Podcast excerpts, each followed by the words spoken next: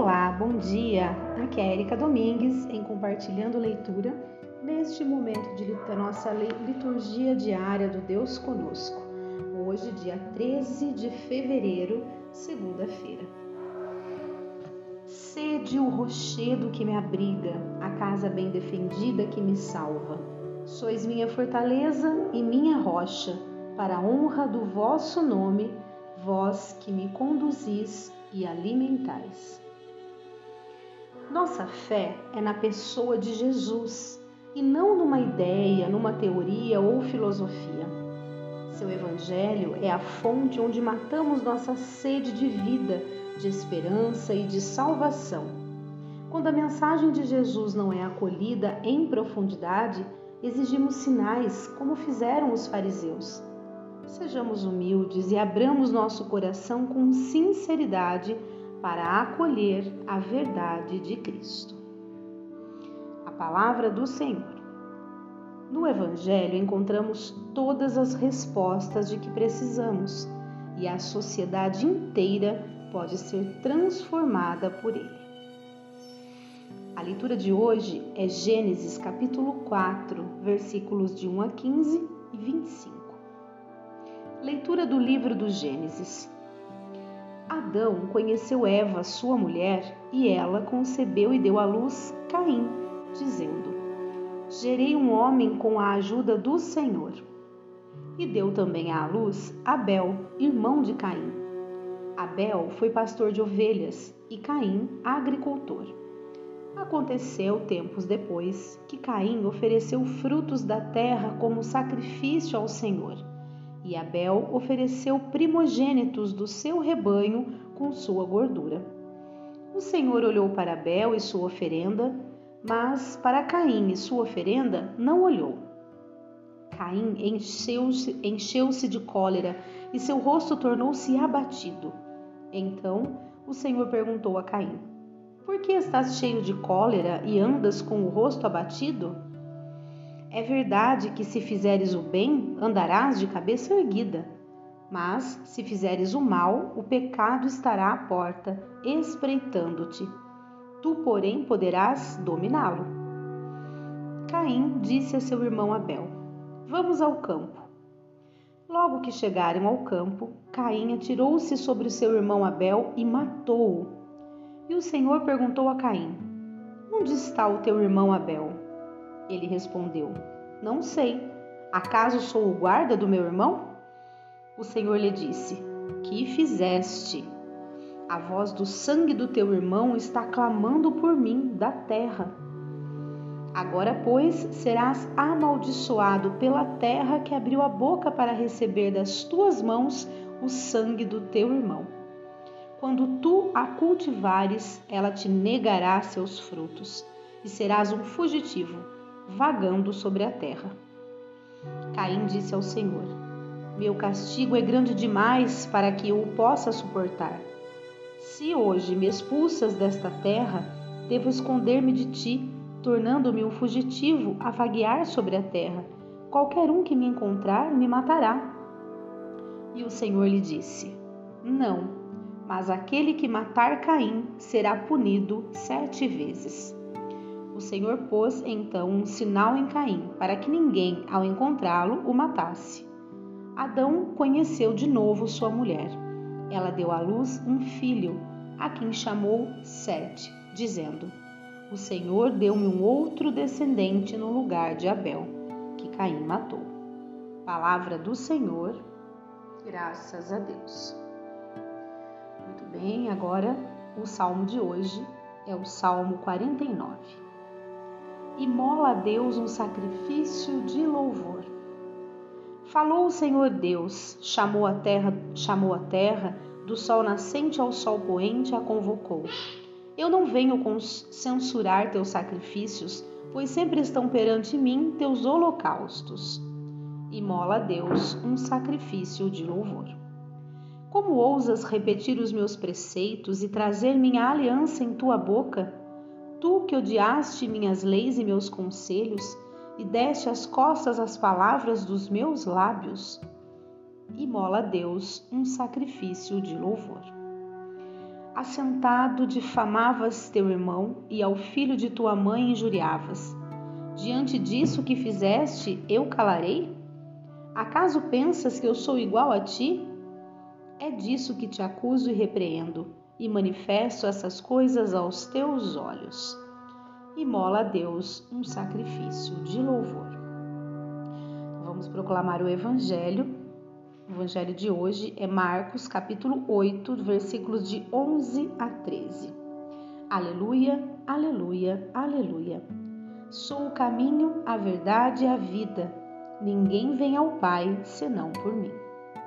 Proclamação do Evangelho de Jesus Cristo, segundo Marcos. Glória a vós, Senhor. Naquele tempo, os fariseus vieram e começaram a discutir com Jesus. E, para pô-lo à prova, pediam-lhe um sinal do céu. Mas Jesus deu um suspiro profundo e disse: Por que esta gente pede um sinal? Em verdade vos digo, a esta gente não será dado nenhum sinal. E, e deixando-os, Jesus entrou de novo na barca e se dirigiu para outra margem. Palavra da salvação, glória a vós, Senhor. Muito bem, agora aquele comentário breve aqui do livreto. Os fariseus discutiam com Jesus, queriam fazer prevalecer a compreensão deles sobre a Sagrada Escritura e não aceitavam o ensinamento de Jesus. Será que nós também não gostamos de impor nossas compreensões sobre Jesus, sobre o Evangelho? Então, não podemos ficar assustados com a ousadia dos fariseus. Às vezes, não estou contente com o que acontece. Outras vezes, acho que as propostas do Evangelho são exigentes demais. Isso não é de se estranhar, pois só com uma graça especial posso acreditar na mensagem de Jesus e entregar-me nas mãos de Deus. Então, neste momento, nós fazemos a nossa partilha né, do Evangelho, do que nós lemos até agora, da leitura. É, quem está em mais de uma pessoa que, que o faça neste momento, pause o áudio, depois retome e eu vou fazer a minha observação aqui também. Em relação à leitura, é, o, o, Antigo Testamento ele é um, um, tanto quanto mais difícil né, de, de, compreender. E aí eu entendo que entra todo esse mistério de fato, né, é, da palavra de Deus, a maneira como ela nos chega, muitas vezes em metáforas, muitas vezes em histórias que na nossa realidade acabam não sendo tão compreensíveis. Né?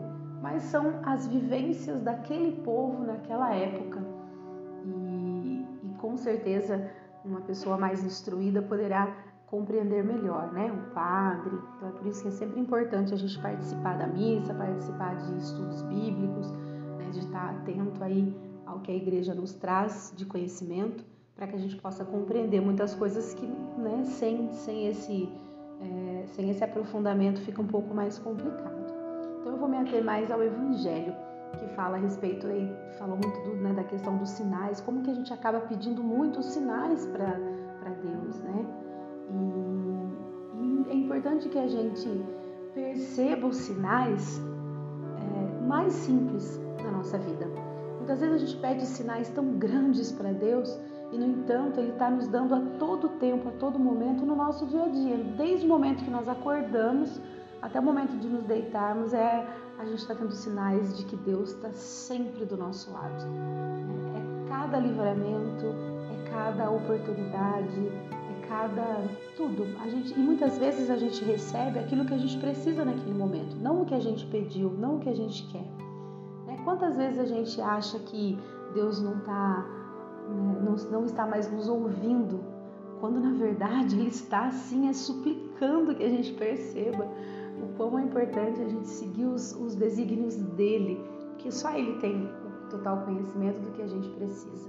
Então, que a gente possa aí, ao meu ver, que a gente possa compreender os sinais de Deus na nossa vida, mas os mais simples, que são os realmente os mais intensos, mas que muitas vezes a gente não percebe.